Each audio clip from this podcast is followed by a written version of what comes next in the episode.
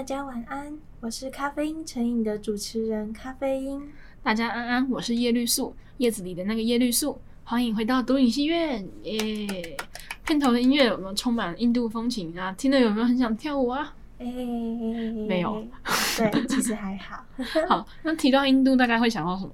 哎、欸，咖喱咖喱。印度咖喱是什么颜色？绿色的吗？没有吧？绿咖喱，嗯、呃，有吗？不是吗？好，好，没事。女生穿的那个纱丽。还有泰姬玛哈林，还有那个、啊、种姓制度，人很多，还有会跳舞的电影。可是这个也是跟他们的文化习俗有关系啦。好，那你看过哪些印度电影？我自己的话，我是看过《三个傻瓜》、《我和我的冠军女儿》以及《美味情书》，这三部都是我在国高中的时候，老师在体育课上面会播给我们看的。这是比较励志的电影，对，毕竟毕竟都是很有教育意义。没错，我觉得会进来台湾，或者是会销到国外的电影，有某种程度上面，其实就是给外国人看的一样，就是跟印度人他们自己平常在看的不太一样。那我自己是看《失控围城》啊，《慢慢慢回家路》跟《救救蔡英文》，还有阿米尔罕的几部作品。啊，印度良心就是阿米尔罕有这个封号嘛。因为他都拍很多那种关怀印度社会议题的那种电影，然后像是《三个傻瓜》，就是那时候是二零零八、二零零九，对不对？那时候的电影，然后其实他开创很多台湾人对印度电影的认识。然后后来他有那种关心宗教议题的《来自星星的傻瓜》，还有那种关心印度妇女权利的《我和我的冠军女儿》，就是大家都是上课都都会看到，因为真的很经典，都是其实都会有很好的评价。我记得那个时候都是什么体育课外面下雨，然后 对老师就会让我们在教室里面看这些，就是很有教育意义哦。对，要记得他们的那个精神，一起，然后是摔跤，印度是那个摔跤，对那个。那部电影在下次上体育课给我认真一点。什么？你看看人家女生运动是他们出头天的路诶。哎、欸，景美女中也都是女生好吗？没有啦，没有啦。那我们再讲回今天要聊的电影好了。今天要聊的是二零零八年上映的《平民百万富翁》。香港的翻译叫它叫做一百万零一夜，一百万，一百 一百万零一夜，蛮有神话的味道的，就是那个一一千零一夜嘛，嗯，很像。但它不是阿米尔汗的作品，但是这一部作品它是获得了很多大奖，就是很棒，没错。按奥斯卡奥斯卡来说的话，就是有他获得了最佳影片、最佳导演、改编剧本。配乐、摄影、剪接跟音效等七个大奖，也是非常具有影响力的一部片。其实我为了我我为了好奇，就是得过最多奖的奥斯卡是哪一片？然后我去查，好像是《铁达尼号》吧。他拿了，他好像拿了十四个还是十几个，就是前、oh. 前十名都是拿十几个的，这些都是一些，我就觉得很狂。但是其实我好像也只有看过《铁达尼号》。哎，不过说到其实二零零九年是个好经典的作品哦，有哪一些作品啊？今年哦，竞争最佳影片的有《班杰明的奇幻旅程》跟那个《为爱朗读》，我们之后也会讲的。那一年也是希斯莱杰他在《黑暗骑士》里面演小丑，拿了最佳男配角。对，如果大家跟我一样，二零零九年还是一个九岁的小朋友，那你可能对上述的电影其实还没有很大的认识。但当初呢，我就是看什么《石破天惊》哦，好好吃，《冰原历险记》，还有瓦力衣服，没错，那个都是二零零九年的作品哦。嗯，这部作品其实也就是已经十几年了，应该算是全世界看到印度电影的契机吗？平民百万富翁的。电影名字叫《Slumdog Millionaire》，嗯，《Slumdog》是贫民窟啊，贫民窟狗的意思，就是比较俚语吧，就是可能直接把贫民叫成狗那种感觉。它是讲述一个来自贫民窟的十八岁少年，在机智问答节目上面答对了所有的问题，然后得到了百万奖金。然后，但是他被怀疑是作弊，遭到警方的请求后，他就说出了他自己的一连串的那些人生经历。嗯。那小说的原名是 QMA，跟电影的名字《平民百万富翁》相较起来，就可以看出两个媒介故事的核心差异。在呃，小说作者呢，哦，我们先来讲一下小说作者好了。小说作者他叫做维卡斯·史瓦鲁普，我们就叫他 Vikas 就好了。他是一个外交官。那在印度呢，他总共有二十八个邦，他出生的邦是北方邦的一个律师世家，算是中产阶级。没错，北方邦可能大家不太认识，但它是有最出名的世界遗产泰姬玛哈陵，还有阿格拉堡跟胜利宫，没错，三大世界遗产。但其实就是大家可能比较熟的就是泰姬玛哈陵。嗯，嗯然后 Vikas 呢，他在大学主修的是历史，当代历史，当代历史。没错，跟心理学还有哲学。后来当外交官，他去了很多国家服务。目前是印度派驻加拿大的高级官员，就跟大使是同样一个观念。就是 不觉得他很强吗？他又怎么有办法？就是我们大学一个历史，一个辅辅个历史系就哀哀叫，然后上主说也是会说，我真的辅得完吗？他可以主修当代历史，又又又修心理学，又修哲学。对，好像我们没有查过，但 maybe 他隐蔽很多年。不要再闹了，没有了，没有了，只有你没有了，没有，应该是印印度跟台湾也有一点差别啦。嗯、对，那我们就从作者的背景可以了解到，说，毕竟他修了那么多跟历史啊、心理哲学有关的课，那他的小说里面也会受到他所学影响，在他的文字里面，其实可以看到充满人文跟社会关怀精神的。虽然他是中产阶级出身，但是他的文字很朴实。毕竟他是要透过第一人称主角的视角，嗯、因为主角本身是一个贫民窟出生的小孩子嘛，所以他就会揣摩一下那个视角，然后。用那个很朴实，然后很可爱、很可爱的小朋友，很可爱的一个小朋友的视角，然后带我们去闯荡印度的基层生活，就是有一点痞痞的，但是又就是会让你觉得，哎呀，就是小聪明嘛，或者是怎么这个小坏蛋，嗯、就是会有那种感觉。小坏蛋。好，那么电影的导演叫丹尼鲍伊，他是英国曼彻斯特的电影导演跟制作人，他也是他是来自蓝领阶级，就是他们家是工人。阶级的，然后他的作品还其他作品包含《猜火车》，还有《二十八天毁灭倒数》跟《太阳浩劫》。他因为这一部电影的成功，就是得到了英国政府的器重。在《平民百万富翁》之前，他在英国算不算是特别大导演？就是可能是二线的导演，就是在商业片上面并没有到非常的厉害。可是因为这部片子的名利双收的关系，让英国政府在让他在二零一二年的伦敦奥运开幕典礼让他知道，终于可以一展长才了的感觉，真是太好了呢！熬出头了。我有点好奇，就是其实这一部的男主角，然后就是一个诶、欸，其实有点小帅哥。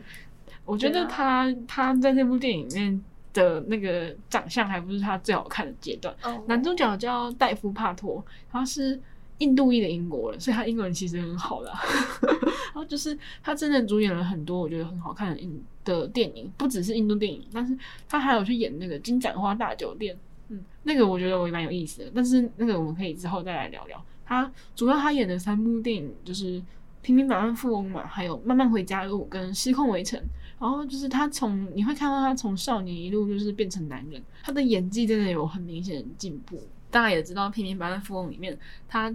他好像少年的那个阶段，他好像就是有点呆呆的，就是可能被被被打嘛，然后就是就是他的表情的那个神韵的那种感觉，并不是到非常的完美，所以我觉得他有慢慢的成长，他没有就是因为那个名声大噪，然后就停在那边，我觉得是非常好的，而且他不是那种一眼会觉得哦很帅哦，他是那种看着看着觉得不错哦，这是重点吗？这重点，好吧，好吧，好。那我们再回到小说跟电影的比较好了。那其实这两者的差异是蛮大的哦。我们先从两个着重的部分开始好。小说是着重从比赛问的十二个问题，然后带出主角的人生经历。电影则是强调说主角从平民变成富翁的戏剧效果。相较于比 较比较 drama，对，就是相较于小说，其实也不算严肃的风格，嗯、对，但就是还是稍微有一点，就是小还是稍微更活泼一点。嗯、小说会比较巨细靡遗的跟你讲那些悲剧的经历啦，但是电影可能就不会演到那么多。对，而且电影虽然是英国人拍的，但是结尾还是有那个宝莱坞的唱跳元素，很热闹，就是也让电影的氛围变得比较轻松，就比较缤纷的感觉啊。对啊，然后再说到电影的主轴，电影的主轴是命中注定，然后小说则是有一种善有善报的感觉。叶绿素，我们就讲一下主角的名字。那原著的主角他的名字不叫杰莫玛丽，中国那边翻是翻贾马尔。但是小说里面他其实不是叫这名字，他其实是三个名字组在一起，他叫罗摩、穆罕默德、汤马士。对，就是听起来根本就不算名字的名字，但是它是分别取自印度教、还有伊斯兰教跟基督教的那个名字去命名的。那他为什么要这么叫？其实就是也是跟他的人生经历有很大的关系。然后我觉得很有趣的是，当主角他在不同的阶段遇到不同信仰的人的时候，他会选择他要报上哪一个名字来去配合那个人的宗教信仰。像是他在去应征驻印度的澳洲军官家里的工作的时候，他就说：“哎、欸，我叫汤马士。” My name is Thomas。对，然后西方的就是一个西方的名字嘛，汤、嗯、马士。然后当他去女演员家，女演员，女演员家。应征帮佣的时候，他们就是女演员的妈妈是歧视伊斯兰教徒的。当提到萨里姆的名字的时候，就拒绝萨里姆。然后主角他就报上自己印度教的名字，我叫罗摩。超好笑，那个那个场景真的很好笑。嗯，就是你叫什么名字？罗摩。不要不要闹了，穆罕默德。对啊。哦嗯，大家可能就是不知道萨里姆是谁，在电影里面萨里姆是哥哥，对，是哥哥。但是在小说里面，他是一个呃被洛魔照顾的弟弟。咖啡因喜欢叫罗摩，我想叫汤马士。对，他说汤马士会让他想到那个英国小火车，某英国的小火车。OK，对，然后先不要。穆罕默德又是很常出现的名字，阿拉的那个，他会让我不小心想到历史课本。好，总之就是西西。对，萨里姆就是在小说里面就是年纪比他还要小一点，就是有点像他弟弟那种感觉。他们俩就是一起闯荡。嗯，他的背景有什么不一样呢？在呃原著里面呢，主角他是一名被教堂收养的弃婴，他没有哥哥。在电影里面，他则是在妈妈死掉之后和哥哥相依为命。他们妈妈的死因就是。他这样改编之后，电影电影反而加入了另外一个特征，就是电影的妈妈是在那个他们小时候有遇到什么宗教的那个宗教相关的那种纷争，然后妈妈就死在那个死在不同教派的人的那个，反正就是他妈妈就死在那个动乱里面了。就是其实也是凸显出，就是宗教的那些冲突是真的会出人命的，我觉得还蛮严重。嗯然后还有就是小说里面的益智节目奖金有到十亿卢比，那一卢比的汇率多少？哎，三三点八，嗯，零点三，哎，不是零点三八，零点三八，零点三，零点三八，所以十亿卢比大概是台币三点八亿。对，可是它电影里面就没有那么多，大概电影好像是两千万吧？对，两千万。那它为什么不是叫平民千万富翁？就哈哈，咦，咦。换算成台币就是七百八十万，这种感觉就是从三点八亿变成七百八十万，直接从台北蛋黄区的独栋豪宅变成套房，就是、哦、天哪！哎呦，还是至少人家买得起房。好了，好了，对对了，对啊！我明天还躺 躺在床上想说，我今天这张票我会不会中奖？不会，不会，就可以不用念书了，连两百块都中不到，好可怜。没有，我连一方券都抽不到，呃，我也没抽到，哎呀，好可怜的。好啦，讲回小说嘛，我们小说的主角他在被抓之后，就是不是把经历告诉给警局的督察，而是和来警局解救他的女律师解释。女律师的故事也蛮精彩的，但我们想要保留一些惊喜感，让大家自己去探索喽。自己去看，没有错。嘻嘻们啦。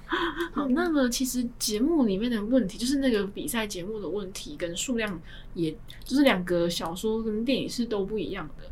小说有到十二题，电影是十题。这个部分的改动，我们觉得是可以理解的。毕竟电影就是要浓缩到两个多小时里面去讲完一个故事，但是小说你其实看快点，至少也是一个晚上，也是四五个小时跑不掉的啦。我觉得两个都看过之后，会觉得电影版的改编会有一点牵强。但大家就是如果没有特别关注这种机智问答的节目的话，是不是就会有点好奇说，说啊啊，他们到底在十题、十二题到底在问什么啊？我就稍微来跟大家说一下。想说自己去看，不是行不行，我们要讲一下，我们 要举三个 例子。不然你干嘛要做节目？我们举三个例子，大放送没有？大放送嘛。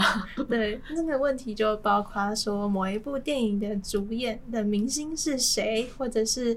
某首歌是由哪个印度诗人填词的？还有一百块美金钞票上面印的是谁？是谁？是是班杰明·富兰克林吗？对，你自己不知道。我知道，但是我就在想他前面的名字到底是什么什么。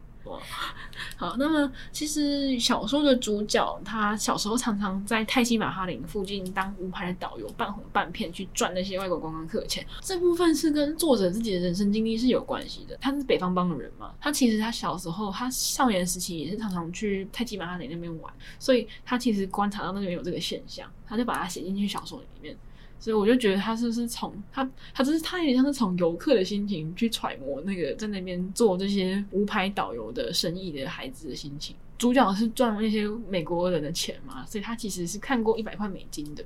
但是电影的主角是在遇到已经变成盲眼歌手的朋友的时候，就是得知那个朋友告诉他说，钞票上面的人是班杰明·富兰克林，但是他不知道印度的一百卢比的钞票上面的那个人是果木甘地。这就是一个他被警察当做他可能是脑袋有问题，可是作弊赢到钱的一个很大的疑点。他们都觉得说，你怎么可能？像是我们就是说，你怎么会知道？嗯，中中国的那个钱上面印的是谁？但是你不知道我们台湾的上面印的是谁？哎，不是那个新闻不是都说什么？忘记是哪一个名人的小孩不知道钞票上一百块的人是孙中山？哈，你记得这个人是谁吗？我忘记了，但是啊，不知道吗？最近不是不是最近很多那种什么去中国化的议题啊，哦，然后就会就有人吵说什么不认识岳飞，或者在吵什么不知道一百块上面的那个人是孙中山，这个应该是你。们家长没有对啦，哎，就自己家的问题就不要拿出来讲了好吗？嗯，对啦，还有一题呢，就是有问到说印度国徽三只狮子下面的名言是什么？这一题对一般的印度人民来说，应该就是送分题，但是主角却要靠和观众求救，就凸显出一般人认为的尝试，对于贫民窟出身的人来说，其实是很陌生的。嗯，但是最后一题是没有变，所以不管是看过小说还是电影的大家，应该都蛮介意那个三剑客，那三个剑客到底叫什么呢？诶，三剑客的名字分别是阿多斯、波尔多斯跟阿拉密斯。其实小说里面的每一个章节都是反映出不同的社会问题，印度的社会问题，像是主角的女朋友拉提卡，她是一个妓女，主角遇到一群可能有点钱的那种。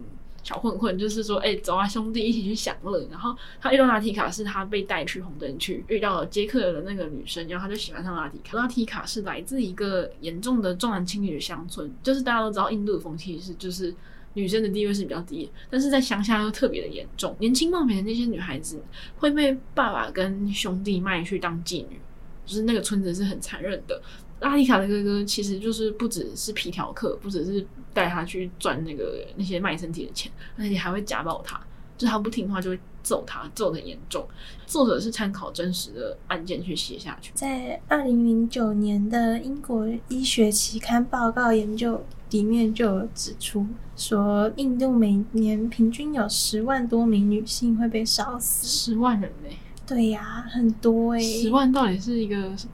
哎，南投好像三十，哎，宜兰才三十万人，所以都有三分三分之一个宜兰被烧掉，可怕啊、哦，好惨哦。对，印度的家暴受害者绝大部分也都是烧伤患者，这跟印度的印度教的习俗有关。以前如果丈夫过世，太太要自焚殉葬。好激烈，对，而且依照当地的婚嫁习俗，结婚时女方一定要准备嫁妆，男方如果不满意嫁妆的话，他也可以分期，就是一言不合就放火啊！这就凸显出说，虽然印度政府早在一九八七年的时候就已经禁止这种自焚，还有要求嫁妆的行为，但是印度妇女的家暴，还有甚至是死亡的案件，每天都是依然在印度的很多地方在上演着。对，虽然制度已经往前了，但是精神跟生活习惯还是停留在那边。对，需要很长的时间去改变。那其实电影之所以会删减呢，它还有其中一个原因，是因为小说原本在印度就已经引起了不小的风波，印度人就会想说，哎，这个小说它是不是就是有丑化印度底层生活的？那种感觉，所以电影已经对这个部分已经有做修改了，美化一下。对，它已经美化了，和谐过了。对，其实已经和谐过。我觉得最明显的和谐就是拉提卡是他们的青梅竹马，而不是妓院里面的妓女。没错，就是把那个爱情的部分弄得很梦幻的感觉。就是，可是我觉得这部分反而会让那个主角跟。那个拉提卡就是会缺少那种感情的培养嘛。还有另外一个部分就是电影明星这个角色出现，就是在电影里面呢，呃，这个明星他会给全身脏兮兮的小朋友签名。哎呀，对呀，就是哎，好像哦，好可爱哟，人家有爱，哦，他也没有瞧不起人家。对呀，可是其实，在小说里面，电影对于电影明星的描写，他是讲说。电影明星他是会性骚扰小朋友的，你看哦，对啊，就是其实有一些不光彩的面，但这个部分就会被和谐掉。那接下来我们就稍微讲一下，哎，我们看完这部电影之后有什么感想吧？我自己也是觉得，可能是在取舍之下，很可惜的是，电影比较着重在他是追逐爱情这个这个主线上面的。主角他自己会缺乏其他的动机跟想法，他的立体度就不是很够。像可是反观就是改编之后变成他哥哥的萨里姆，就是一个很势利眼，然后又很自私的家伙，就是做什么事情都要问那个有什么好处，或是这样可以弄到多少钱。哦，萨里姆在电影里面做很很过分的事情是把弟弟的那张签名照拿去卖掉。可是小说里面萨里姆是一个好孩子，是没有这个场景的，所以电影里面就是会让人觉得萨萨里姆怎么这么坏？而且那时候就是他们在逃跑的时候，哥哥也叫他就是不要管那个拉提卡，说大家会可能会不喜欢哥哥。可是他其实一直都是把他弟弟的性命是比他自己还要重要的，就是他是一个特质很强烈的那种角色。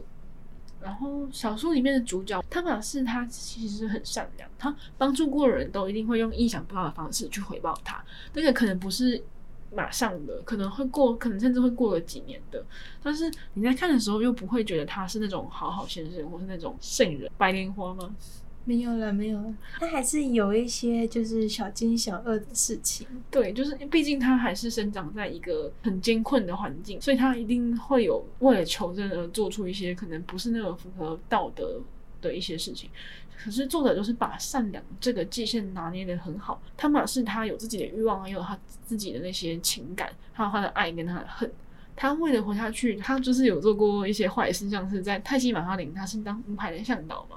他就是每天就是在那边听那些正牌的向导来解说泰姬玛哈陵的那些历史，他根本就不知道那个名词背后的意义，但是他会记，他就记下来之后就胡乱的跟那些观光客讲，观光客就哦好，就嗯听他讲完之后也没有再怀疑他，就给他钱，他有谎报过他的身份。他也就是好几次，就是在死亡关头有走走的机会，因为印度有些地方治安真的不是很好，所以他有差点就是死在某个地方了。有十二个题目去带出这个一一个个看似独立的，可是其实他们在细节里面又能够互相呼应，因为那些角色都都或多或少的在他的生命中占了一席之地，然后而且也都影响着他的价值观跟他的待人处事的方法。我自己也是觉得，比起电影来说，更喜欢小说。这样算是 diss 电影吗？没有，没有，没有，这只是个个人喜好的问题。大家也可以喜欢电影啊，没有错。但是小说的萨利姆更可爱，耶，可以跟有点阿嬷的感觉。萨利姆可爱，萨利姆好啦，好啦，好啦。但我觉得，就是小说其实它就是借由主角的经历，然后道出十二段不同的人生故事。其中就是有发生在印度女孩身上的啦，有人口贩子手下的孩子们的故事啊，然后也有神父的。从主角的视角，就是感觉可以看到印度人们因为身份、信仰而有所不同的观念。其中有一个就是让我有一点在意的点，什么点？就是不知道是我的特殊的双眼呢，还是什么特殊的双眼？对，我就是很容易看到，说是小说里面有提及到同志的部分，好像意外的多，就每隔几章就会出现，哎、欸，有一位同志角色，但他其实都不太算是那个主角，对，他不是直接跟主角有关系，对，他就是默默的出现在背景里面，然后主角也就主角也没有到惊讶吧？对，就是哎、就是欸，突然就。好了，我的特别的双眼，对，但是在节奏上面，我就会觉得电影的安排会比小说还要更流畅，因为毕竟小说它是按照题目的顺序，然后来安排情节，第一题、第二题，对，所以它中间是会有一点断裂的，在读者在读的时候，可能就会有一点疑惑，因为会先有一个你不知道的人名出现，嗯、然后但是这个人的故事是在后面的。那个题目里面才会被提到，不会那么刚好，就是第一个题目是他五岁，第二个题目是他六岁，没有这么刚好的事情，所以他不同的年龄层其实会交替的讲。嗯，然后电影就是会更顺一点，就是看大家喜好。我觉得这两个东西你是可以稍微互互补一下的。就是如果你觉得小说里面的叙事会让你觉得有点混乱，那你去看电影会比较快能够理解，因为它就是比较线性的那种故事。嗯，小说其实就很注重读者在读完之后再自己回过头来梳理。嗯，就是一个记录式的阅读，我觉得还是比看影像更需要耗脑。没错，再来讲讲罗摩吧。我会错乱了，一下叫罗摩，一下叫汤马士。没有，他他就是。罗摩就是汤马士，汤马士就是罗摩，他也是穆罕默德，无限回圈，没有错。小说里面展现的罗摩还是更立体的，然后电影里面的男主角感觉就比较单纯，嗯，但是电影里面就感觉他是很渴望爱呀、啊，然后很远离暴力呀、啊。萨利姆也是他想逃离的对象吗？对呀、啊，就嗯，就是萨利姆的爱太太有点像是有点像是他不知道怎么温柔吧。嗯，逞强的那种感觉。然后在电影里面呢，男主角他是相信爱情是命中注定的。他其实有一种对命运保守的认命吗？就是他感觉是命中注定，就是他不因自己觉得。对，然后小说里面的罗摩就会感觉表现出更多挑战命运的精神。嗯，书里面有很多我觉得很不错的句子跟桥段。我有一个印象深刻的是，她在拥有悲剧女王这个称号的女演员家里面工作的时候，那个女演员就很骄傲的跟她说，就是她有很多奖牌嘛，就是她以前年轻的时候演电影、演电视剧得到的奖。她就说，人们封我为悲剧女王，因为我从来不必借助甘油让我来流眼泪，我能够用意志力来流出眼泪。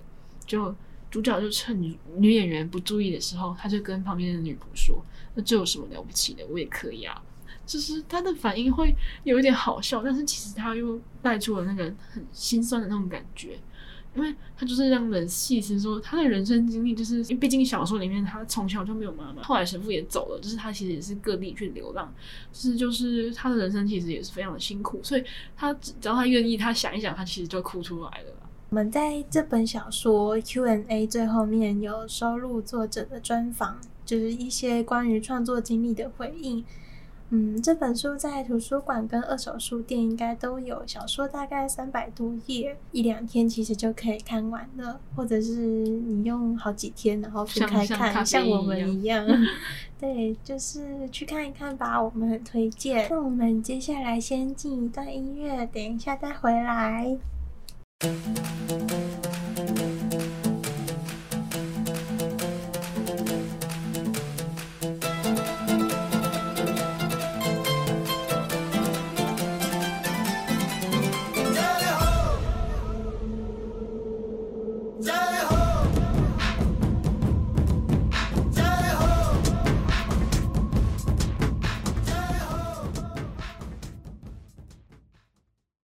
电影的主题曲也是很洗脑的哦，就是 J-Ho，它是其实是欢呼的意思。那我们也要来提一下这位作曲人，他叫 A.R. 拉赫曼，全名就是来维基百科发音。他被誉为宝莱坞配乐的第一把交椅，他曾经获得十四次的，就是这个资资料，我们是截取自维基百科的，就是有没有更多，我们可能就是。可能还没更新之类的，就是总之他是有十四次的印度电影观众奖，两次奥斯卡金像奖，就是嗯最佳最佳音乐、最佳音效奖，两次格莱美奖，还有一次的英国电影学院奖，还有一次金球奖，就是我们之前第一集跟大家讲过的那几个奖，他基本上都有拿到，他真的是很厉害的一个人哦。二零零九年的《平民百万富翁》就是赢得了奥斯卡的最佳配乐跟最佳电影歌曲，就是那两座的那个，我刚才讲成音效了，大家记得吧？张嘴。他的作品就是全球销量已经超过了一亿张专辑。这一段是在成品的那个在卖他的那个访谈的那个简介啊，我觉得应该早就超过一亿了吧。嗯，就是对印度音乐重要性是相当于美国人是说他相当于迈克杰克森。跟马丹娜就是印度的迈克杰克森这样，所以他也被《时代》杂志誉为是印度的莫扎特。为什么是莫扎特啊？其实他们的年代都不一样哎。对啊，我怎么怎么会这样？对呀，好有趣。就是喜欢拿跟自己比较熟悉的人人事物来比喻。嗯。来到尾声，我们想跟大家聊聊，我们还可以透过什么形式来了解印度呢？从前呢，通常是从维基百科或者是地理课本上面知道，就是这些有关印度的，还有刻板印象。没有错。那我们首先来给大家一些客观的资料。截至二零二零年十一月，印度拥有十三点六亿的人口。今年好像已经十三点七亿了，还是世界第二多人的国家，比中国少而已。中国到底十四亿还是快要十五亿了吗？还是已经十五亿了？这个我们就没有还没有查。嗯，但总之他们每每每天都很多人出生，就是很大。对，反正就是很多人。废话、啊，对，每天很多人出生。用 GPT 算的话，GDP。没关系啦，用 GDP 算的话，印度是世界第五大经济体。那它有非常丰富的自然资源跟悠久的文明遗迹，被联合联合国教科文组织评定多达二十八处的世界文化遗产。就是大家除了泰姬玛哈陵，还有很多。没错。在印度，他们有很多个民族，那这些这么多的民族就会反映在它语言上面。第一官方语言印地语，大概有三十趴的人口使用。三十趴乘以三十趴乘以十三点六，也是非常不可小觑。不算的，就是很多，就是很多，三分之一吧。然后英语则是在政治、商业、中高等教育上面被广泛使用。还有其他二十一种是地方性的预定官方语言，就有点像是我们现在什么客语啊，或是、嗯、就是其实我们不太，就是虽然我们也会说台湾有很多的原住民的族语，但是那个程度是不一样的。像素是这些是地理课本跟维基百科告诉你的，没错。好。那我们想要讲的是，如果你想要透过电影去了解更多印度的贫民窟的还有社会问题，或者是你也想看更多不同的印度的景色的话，那我个人很推荐就是真人真事改编的《慢慢回家路》，就是我们前面有提到的嘛。看过的印度电影，它是二零一六年的电影，它的演员也就是这部《平民百万富翁》的主角的那个演员戴夫帕托。主角呢，就是真人真事改编的主角，他是被澳洲夫妻领养，那时候他六岁，他只是一个六岁的小男生。他在二零零八年的时候，二十岁的他开始用 Google 地图去搜寻，就是他六岁的脑袋遗留下来的那些记忆。他还记得那个什么水塔颜色，或是他记得一些景象，他就用 Google 地图试图去找，然后他还真的被他找到了。可是他其实就是断断续续的这样找，因为以前可能二零零八年 Google 地图还没有那么发达，可是到二零一二年他就找到了，就是可能那个城市，然后他就动身去前往，真的就一个人自己去印度，就是他时隔二三十年再回去这样子，近乡情怯啊。嗯，但其实都是穷人的孩子流浪，他其实就和平民百万富翁的主角虽然有一点同，但是时空背景都不一样。慢慢回家路的主角是在一九八零年代的加尔各答，平民百万富翁则是两千年代的孟买。那就是前面我们有提到说，印度至少有二十几种语言，而且其实不止二十几种，嗯，一定更多。那因为那个是待定官方语言。总之就是，即使都是印度人，也真的不见得都能沟通。像是《慢慢回家路》的主角，他小时候不小心被火车载到很远的地方之后，他一下车他就完全听不懂周遭人在讲什么。印地语也不是整个印度都通的。嗯，慢慢回家路呢，它是获得第八十九届奥斯卡金像奖六项提名，其中呢就包括最佳影片、男配角、女配角、改编剧本、配乐跟摄影。可能因为不是第一次有这种类型的印度片而没有得奖，但仍然是一部值得看的好电影。好电影，有口音没有？不需要你。好，其实我觉得，其实虽然讲看电影，但是我。觉得其实最直接的方法可能是认识印度朋友。如果你真的想要认识印度的话，中正大学最多的外籍生就是印度生，这是大家走在路上应该其实都有看过。可是，但很可惜是我们系上就没有。嗯，我们系上也没有，比较多是香港跟马来西亚。就我也不知道他们印度人是印度的学生到底是读什么系啊？资工系嘛，电机系嘛。反正不管我们的在我们的舒适圈外，对，反正就不是，可能不就不是我们的戏。嗯，不过现在 YouTuber 也是很盛行嘛，就是 YouTuber 我觉得更贴近，比起电影小说，其实又更贴近大家的生活，因为他就是一个人跟大家分享他的生活这样。我自己很推荐一个有来过台湾当交换学生的印度 YouTuber，他的频道叫印度王子阿迪，他其实拍很多主题，然后我很喜欢他用空拍机去拍一个系列叫真实印度。就是他会拍他家，要么就是他也会去一些大城市旅行，然后用他的那个空拍机去拍真正的印度的样子。因为电影其实都是经过挑选的嘛，可是他就是拍那种老百姓的日常生活这样子，我就很喜欢。嗯，除了 YouTuber 以外呢，我们也可以选择看纪录片。BBC 有一部纪录片叫做《印度的女儿》，是在说二零一二年的时候德里的公车轮奸案。它是在二零一五年被公开的时候就被印度官方制止禁止了这个播出，嗯，而这个事件也促成政府在人民的要求下要施行法律改革，要提高强奸犯的刑罚到两倍，并且增设死死刑。死刑，就是死刑，有点像是抗议斗争嘛。但是其实印度的女权团体还是觉得。就是还，他们还是觉得同样已经过了很多年了，他们还是在问一样的问题，就是到底什么时候印度女生的悲剧可以结束呢？好，就是我们不想要，我们在我们在这几集好像讲了很多印度女生的权益的问题，但是其实我们也没有要跟大家说印度就是这个样子。因为我们传播系常常会讨论到媒介真实，嗯，中文系也会有文本真实跟现实的讨论，所以我们就会觉得说，不管是透过什么样的媒介，小说也好，电影也好，纪录片，或是 YouTuber，甚至是像我们这个广播节目，我们这个 Podcast，其实都是去间接的了解印度的。你在看在听的时候，你都不能忘记要去思考说，创作者跟记录者的立场，还有他们想要传达什么样的讯息。就像你听我们的节目，也可以不接受我们的意见，没有错。但是不要骂我们，拜托。会碎掉，我会怕，小心脏会痛。没错，刚刚我们提到印度的女儿，下个礼拜我们要讲的也是以女性为主角的电影，是一九九一年的大红灯笼高高挂，原作是书童的妻妾成群，要带大家穿越回一百年前的中国上海。上海，上海。独影戏院。为你敞开。我们的上海为什么要？